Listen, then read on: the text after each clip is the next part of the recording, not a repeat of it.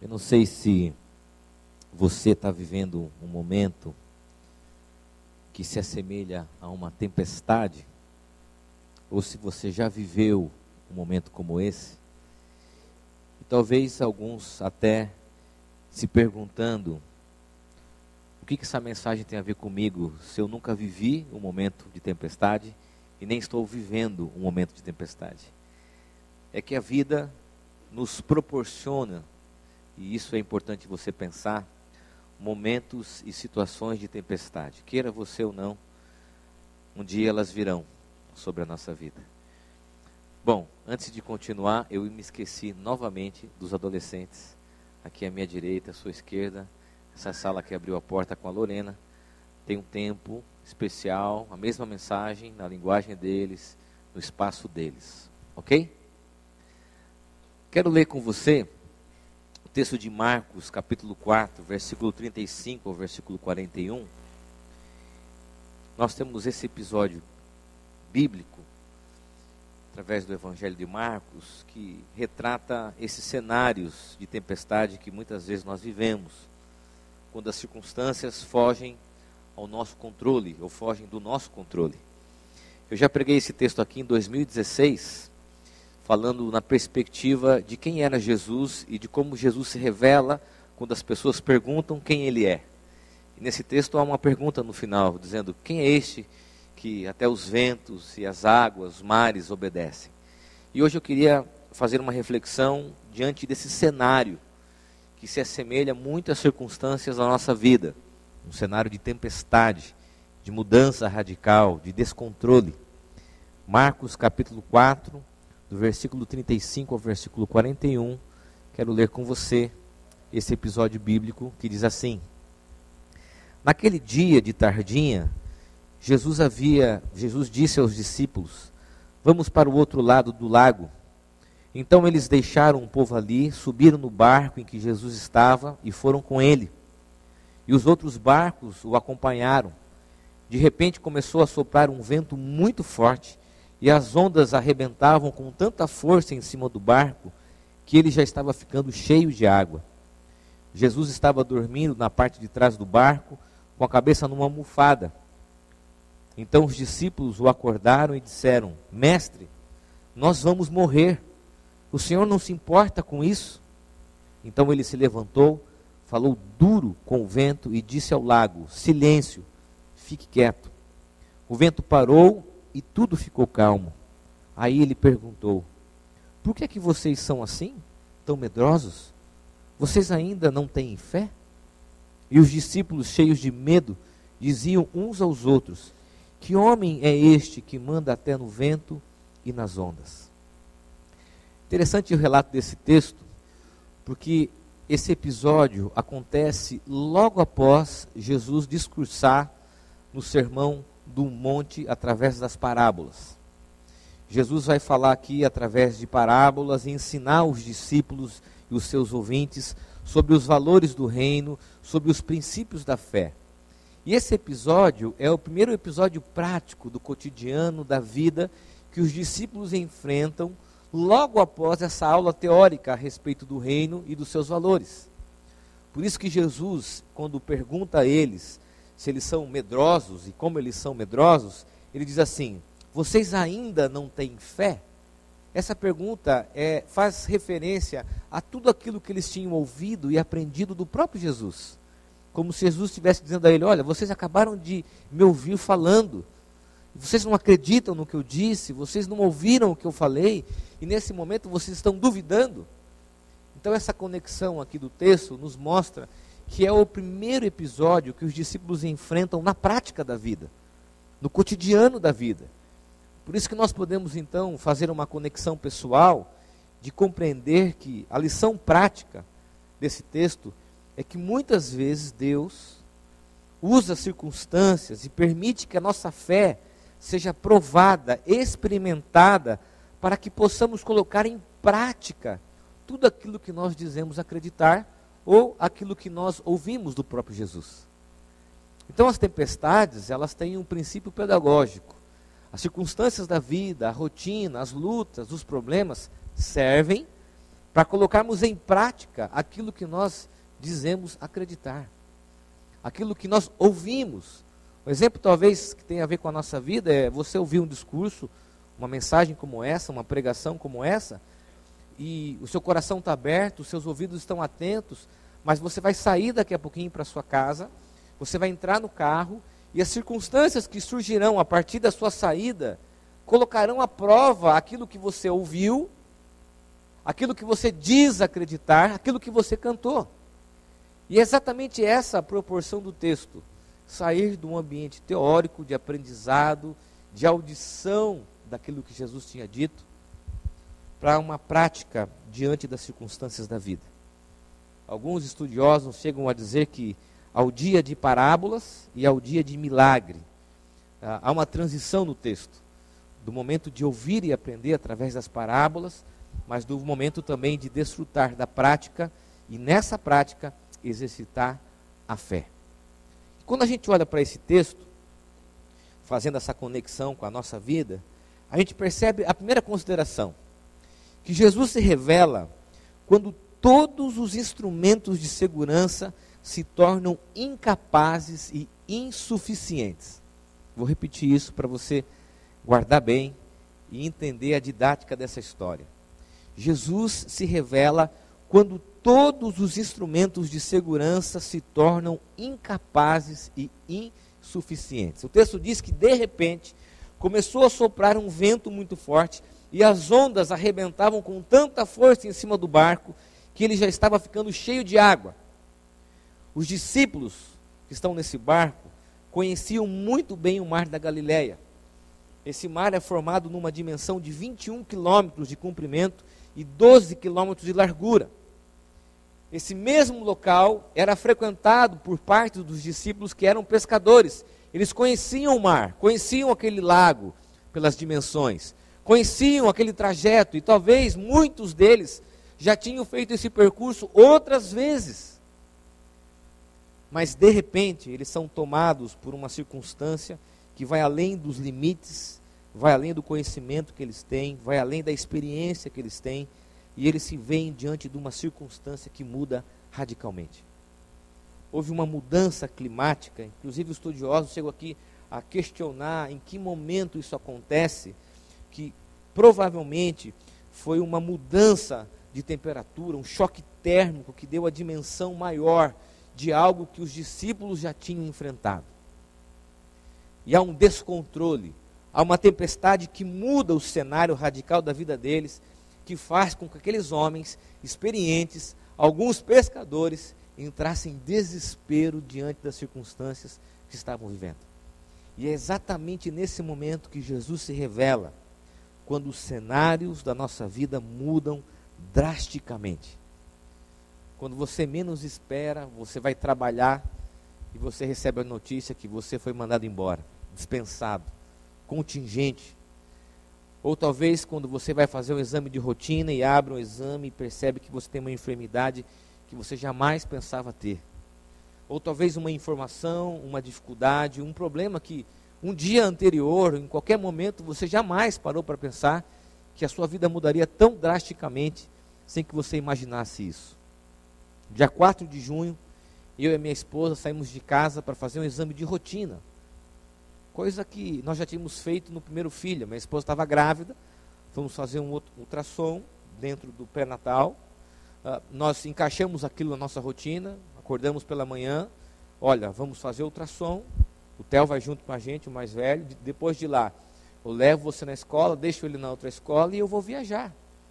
Programação toda feita, expectativa de que nos próximos dias nós pintaríamos o quarto, ah, os móveis iriam chegar, tudo planejado, tudo programado. Quando de repente a gente entrou às sete horas da manhã naquele consultório para fazer o exame e a tempestade chegou. E os cenários mudaram drasticamente. Nós descobrimos uma enfermidade do nosso filho que mudou a nossa vida naquele dia. Você estabelece um percurso, você estabelece um projeto de vida, você estabelece uma programação e quando a tempestade vem, sem avisar, numa dimensão maior que você, acima do seu conhecimento, acima da sua experiência, vem exatamente para mostrar para mim e para você. Talvez essa também seja uma das lições didáticas da tempestade, que nós não temos o controle que nós achamos que nós temos sobre a vida. Eu diria para você com convicção que as tempestades da vida, as turbulências, as dificuldades, esse cenário que muda a nossa volta, servem para mostrar para mim e para você que nós não temos o controle que nós achamos ou nós achávamos que temos sobre a vida. É exatamente nesse momento de descontrole, quando as circunstâncias mudam completamente, que Deus se revela a nós. Interessante saber disso, porque o que é uma vida feliz e um projeto feliz para muitas das pessoas? A realização dos sonhos, que tudo se vá bem, que as coisas sejam bem-sucedidas, que as coisas saiam conforme a gente planeja. Agora, quando as coisas fogem ao nosso controle, quando as tempestades surgem, mudando drasticamente o cenário, a primeira sensação que nós temos é de impotência diante de algo maior que nós. Mas essa impotência, ela tem algo didático, algo nos ensinar. O quê? Nós não temos o controle da vida nós não dominamos tudo que nós imaginamos dominar. E é nesse momento de descontrole, nesse momento de impotência, que você fica desesperado, dizendo: Meu Deus, o que está acontecendo? Como assim? A minha experiência, e talvez a experiência dos discípulos, eu fico pensando, como um comentarista do texto, eh, a correria naquele barco, os discípulos sabiam lidar com aquilo, correndo, não sei se mexendo com as velas, não sei se jogando cordas, ou talvez tentando tirar a água do barco. Eles tinham experiência para lidar com essa situação, mas a situação era maior que eles, maior que a experiência deles. E de repente esse cenário muda e eles perdem o controle de algo que era importante, comum a eles. E é exatamente nesse momento que Jesus se revela quando a gente perde o controle quando o chão sai, quando as paredes caem, quando há vulnerabilidade da vida, quando há o descontrole das coisas. Talvez aqui muitas pessoas já viveram isso. Olham para suas histórias de vida, lidando com uma perda de alguém que amam, que você não esperava, lidando com uma enfermidade, com uma dificuldade no casamento, com uma crise na família, um problema talvez de relacionamento na família, uh, um desemprego, não sei. Quando você menos esperava, a circunstância mostrou a você que você perdeu o controle e você se vê diante dessa situação. E é exatamente nesse momento que Jesus se revela a mim e a você. Paul que diz o seguinte: Deus é a resposta implícita na questão da finitude humana. Deus é a resposta para a nossa finitude. Nós temos um fim. Nós temos um limite. E quando as tempestades vêm, vêm para nos mostrar exatamente isso. Que existem circunstâncias que nós não teremos o controle. Talvez alguns estão ouvindo essa mensagem, ou pela internet, ou aqui, e que não passaram por cenário de tempestades, ou porque não estão passando, e falam assim: ah, mas comigo vai ser diferente. mas quando ela vier, ela vai vir para mostrar exatamente isso: que você não tem um controle que você acha que você tem sobre as circunstâncias da vida. E isso nos dá um desespero. Isso nos dá uma ansiedade, imaginar que a vida não vai acontecer como nós imaginávamos que ela aconteceria. Mas pensa comigo, exatamente aqui o ponto, não é a ansiedade, não é o desespero, mas é o ponto final da nossa existência para a revelação de Deus, a atuação de Deus diante da nossa finitude. Há uma segunda consideração do texto. A primeira, de que Jesus se revela nessa situação de descontrole. O cenário vem, muda drasticamente, as coisas acontecem de uma forma que a gente perde o controle, Jesus se revela aqui. Mas há uma segunda consideração, e eu acho que talvez seja a semântica desse texto é o fato de que Jesus não é indiferente às circunstâncias à nossa volta. Os discípulos chegam para Jesus incomodados, visivelmente inquietos com o fato de Jesus estar dormindo e não se preocupar com aquilo que estava acontecendo.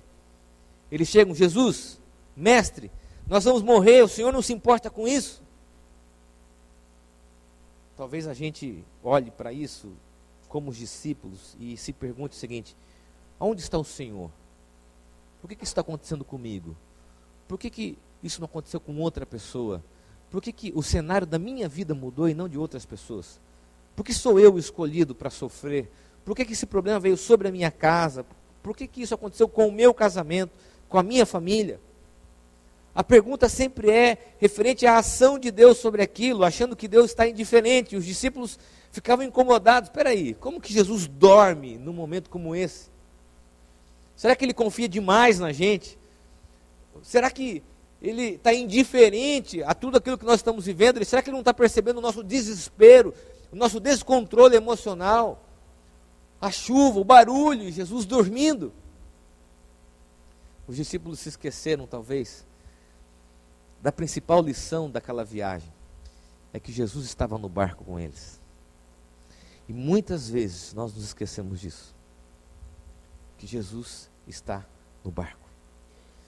A gente se vê como uma pessoa amaldiçoada, infeliz, como o culpado pela circunstância, uh, decepcionado, se sente derrotado, sente que vai naufragar, sente que é azarado. Eu falei hoje pela manhã, mais ou menos como a gente vive no final do ano, no período de férias, né? Uh, a gente está lá nas redes sociais e vê um amigo da gente na praia, aquele sol bonito, batendo várias fotos, né? É, curtindo aquele sol, aquela areia bonita, aquelas praias lindas, né? Você fala, semana que vem sou eu. Ah, semana que vem vai chegar meu dia. Aí você vai todo animado, viu o seu amigo curtindo aquela praia de sol a sol, calor em Sorocaba. Fala, semana que vem sou eu que desço para a praia. Quando você acorda, está chovendo. Você desce para a praia, está chovendo. Aí você vai na praia, desenha o sol na areia, né? sei quem que inventou isso. Você fala, não, mas amanhã vai melhorar. Aí você acorda outro dia, chovendo. Olha no Google, cinco, seis dias de chuva. Você fala, meu Deus, por que comigo? Eu me planejei um ano para vir. Por que, que com o meu amigo, com as pessoas que eu conheço, houve sol a semana toda e comigo chuva, frio? Essa mesma experiência, devido às, às diferenças e às proporções, claro, acontece quando nós enfrentamos tempestades. A gente olha para a vida do outro como referência e se vê indigno, se vê amaldiçoado porque o outro não está sofrendo e você sofre. E aí a gente olha para a família das pessoas, olha para os filhos dos outros, olha para a vida financeira, profissional, olha para as pessoas e coloca essas pessoas como um referencial para a sua vida. E aí a gente cobra de Deus, dizendo: Senhor, por que comigo e não com eles? Por que com a minha vida? Por que, que eu estou enfrentando essa dificuldade e não as pessoas que estão à minha volta? Porque justo comigo. Os discípulos estão visivelmente incomodados com o fato da indiferença de Jesus. Que muitas vezes a gente se pergunta: Senhor, cadê o Senhor? Aonde o Senhor está? No meio dessa tempestade, o Senhor não vai acordar, não vai pegar um remo? Pelo menos não vai ajudar a gente com a âncora, não sei, alguma coisa. O Senhor vai continuar dormindo? Sabe qual é a resposta? E essa é resposta de Deus para a sua vida também é que ele nunca sai de perto de nós e nem perdeu o controle da nossa vida. Jesus está presente no barco. Jesus está presente nos desafios, das circunstâncias da vida. Sabe por quê? Porque isso me traz a convicção para que não tenha e não possa ter, nem eu nem você. Aqui talvez seja melhor uma afirmação. Não tenha medo da tempestade. Vou repetir isso. Não tenha medo da tempestade, afinal, Jesus está no barco. Os discípulos não fizeram uma reflexão simples. Espera, ele havia dito que ele seria o Salvador, que ele morreria, que ele teria uma missão. Claro que ele não vai padecer nesse momento. Talvez aqui a falta de fé apontada por Jesus era dizendo: vocês não me ouviram dizer a respeito da minha vida. Vocês acham que eu iria sucumbir ou talvez como um desses super-heróis da Marvel, da televisão, dizer o seguinte: olha, eu vou chegar aqui, Eu não vou morrer afogado. Eu sou como o Aquaman, né? vai afundar, vocês se viram com a vida de vocês, porque eu não vou morrer afogado. Eu tenho superpoderes. Jesus não partilha da sua onisciência, do seu poder, mas ele parte da reflexão de que a condição dele era a mesma dos discípulos. Todos estavam no barco. E essa convicção deve preencher o nosso coração, na certeza de que nenhuma experiência que você, que eu, a gente possa viver, é indiferente ao coração de Deus. Sabe aonde Deus está na crise do seu casamento? No conflito da sua casa? No problema de enfermidade que você está lutando? Nas dificuldades que você está passando? Sabe aonde Deus está diante das circunstâncias que você está vivendo? Deus está no meio da tempestade com você. Acorda, Senhor, onde o Senhor está? O Senhor está dormindo? Não, eu estou aqui no barco.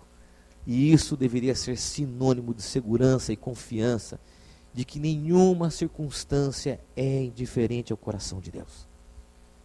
Talvez as águas sejam grandes demais, talvez as ondas sejam grandes demais. A gente entra em desespero, mas ao olharmos para o barco, vemos Jesus conosco, nos dá uma outra proporção da vida, uma outra visão sobre aquilo que nós estamos enfrentando. Terceira e última consideração. Jesus aquieta as tempestades da nossa vida. A convicção de que Jesus está no barco nos faz entender que a, as águas, elas só se acalmam depois que estamos convictos que Cristo está no barco junto com a gente. Versículo 39 diz que então ele se levantou, falou duro com o vento e disse ao lago: Silêncio, fique quieto. Não há nenhuma situação da sua vida, preste bem atenção no que eu vou dizer.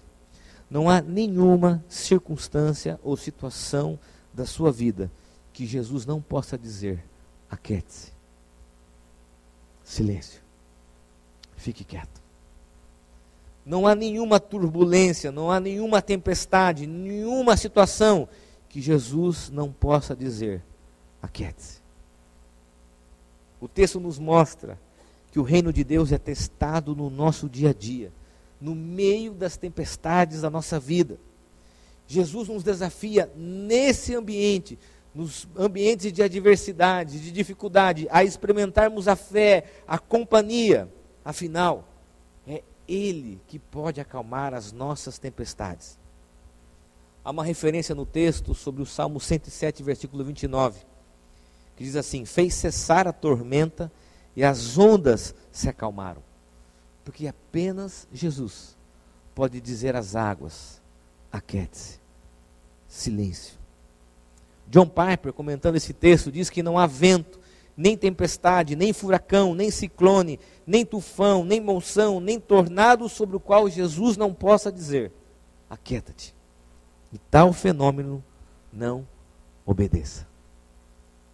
Interessante a gente pensar nisso, né? Porque quando a gente se vê numa situação como essa, a sensação e o sentimento que nós temos é de sermos consumidos, tragados. Não há nada que possa ser feito. Mas Jesus pode nos dizer: silêncio, aquiete-se.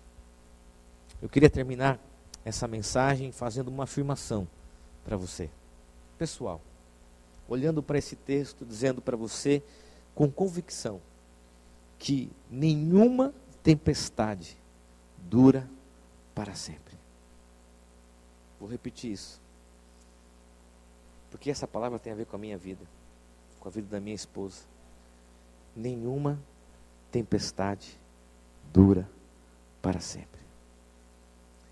Quando nós estávamos pensando em falar sobre esse tema, uh, percebendo o momento que nós estamos vivendo no país, dificuldades das famílias, das mais diferentes crises, preocupações, eu cheguei para a equipe e disse: Olha, eu queria fazer uma mensagem avulsa, é, eu queria mudar. Avisei os músicos que faria isso, avisei toda a pessoa que cuida do planejamento, dizendo: Olha, eu quero falar sobre esse tema. Eu acho que é importante a gente falar nesse momento que nós estamos vivendo, diante de vários cenários. Então, nós pensamos no texto, nos programamos, o pessoal da comunicação soltou a comunicação nas redes sociais, todo o material, toda a mídia, tudo pronto. E na segunda e terça-feira, nós, junto com um grupo aqui da igreja, fomos participar de um congresso da City to City, lá em São Paulo, no Mackenzie, ouvindo o Tim Keller. E nós alugamos uma casa no Airbnb, na aclimação. E o congresso era no Mackenzie, na Consolação. E eu não sei qual era a didática de Deus nesse movimento, porque nós dormimos numa aclimação e saímos até o sentido do Mackenzie e no Google, o Miquel estava dirigindo aqui da igreja, nós passamos na rua Paraíso. Não sei como, mas nós chegamos naquela rua. E essa rua é muito importante para a vida da minha esposa, para a minha vida, porque é onde o Enzo nasceu, está o Santa Joana, na rua Paraíso. Quem conhece um pouco São Paulo, conhece essa rua, é uma rua íngreme, com muito trânsito no início da manhã. E quando eu vi, eu falei para o pessoal do carro, falei, olha, esse trajeto eu e minha esposa fizemos durante 35 dias aproximadamente, de duas a três vezes ao dia, para visitarmos nosso filho na UTI. Ele nasceu naquele hospital, muitos que estão aqui estiveram com a gente naquele momento. E, e eu me vi ali depois de muitos anos. Nós estávamos subindo, o trânsito lento, e eu estava contemplando aquele hospital. Quando chegou em frente, eu bati uma foto mandei para minha esposa no WhatsApp. E me deu a sensação, e a sensação também que ela teve no coração, sabe qual é? Que a tempestade passou. Que olhando para trás, 10 anos, 11 anos depois, eu me lembrei de alguns medos, de algumas lágrimas que eu e minha esposa tivemos. Eu me lembrei do dia que eu entrei lá junto com ela. Eu me lembrei do dia que eu fui com um grupo de amigos daqui para pagar aquele hospital, que nós não tínhamos recurso, não tínhamos dinheiro para pagar aquela cirurgia. Me lembrei da primeira vez que nós entramos na UTI, me lembrei das outras vezes que nós entramos na UTI, de todo o medo, de toda a pergunta a respeito do futuro, todo o desespero. Me lembro de uma experiência de estar chegando na UTI e na hora da visita, nós estávamos nos trocando e de repente chega alguém e diz: oh, a visita está suspensa. Está tendo uma intercorrência. Quando nós olhamos naquele corredor de Santa Joana, a auxiliar que cuidava dele nos olhou. E aquele olhar comunicou para a gente que era o nosso filho. E o desespero de você saber que o seu filho estava tendo uma intercorrência atrás de uma porta de vidro e você não pode entrar para ajudar. E aqueles dias foram terríveis. O mar se agitou, as ondas vieram e nós tínhamos a convicção de que nós iríamos ali naufragar. E sabe o que Deus falou no meu coração subindo aquela rua? Que nenhuma tempestade dura para sempre. Passou. Talvez você tenha enfrentado um momento de perda, de ruptura, de separação, de não sei. Talvez você está no meio dessa tormenta, no meio desse furacão e dessa tempestade, ao ponto de que você não vê luz, você não vê o sol, você não vê possibilidades ao horizonte. Deus diz a você: não há nenhuma tempestade que dure para sempre. Talvez você já viveu isso na sua vida em alguns momentos, que você também pode dizer hoje pela fé que a tempestade passou. Talvez você se preocupe com a possibilidade de que um dia essa tempestade venha, e quando ela vier, lembre-se que não há nenhuma tempestade que Jesus não possa acalmar, e não há nenhuma tempestade que dure para sempre. Eu quero terminar essa mensagem dizendo para você o que eu tenho vivido na minha vida, junto com minha esposa. Que a tempestade nos ensina que a gente não tem o controle das coisas. Que a tempestade nos ensina que Ele está presente, presente no meio, não lá em cima das nuvens, mas no meio da tempestade, comigo e com você. E a tempestade me ensina que nenhuma circunstância que eu e você possamos viver, não há nenhuma circunstância que Deus não possa mudar e transformá-las. Quero terminar fazendo um convite para você. Nós vamos cantar essa canção e eu quero que você faça dela uma oração. Uma oração. Diante dos cenários que mudaram drasticamente. Diante, preste bem atenção aqui, olhe para mim, das lutas que surgem, diante dos problemas incontroláveis, diante das crises que são maiores, das noites mal dormidas, do medo, da angústia, do pavor, do desespero, a certeza de que Deus está no barco comigo e com você, e que as águas, a palavra e as ordens de Jesus irão se aquietar. Sabe o que as pessoas gostam de ouvir? Elas gostam de ouvir um evangelho que diz que não tem tempestade. Elas gostam de ouvir que Deus vai fazer com que a gente não sofra. Mas a Bíblia não ensina isso e a própria vida de Jesus não nos ensina isso. Mas a promessa dele para minha vida e para sua vida é que nos dias maus ele estaria, nos dias bons ele também estaria. E em qualquer circunstância nós poderemos desfrutar da presença, do consolo e do poder de Deus para mudar qualquer situação que possamos viver.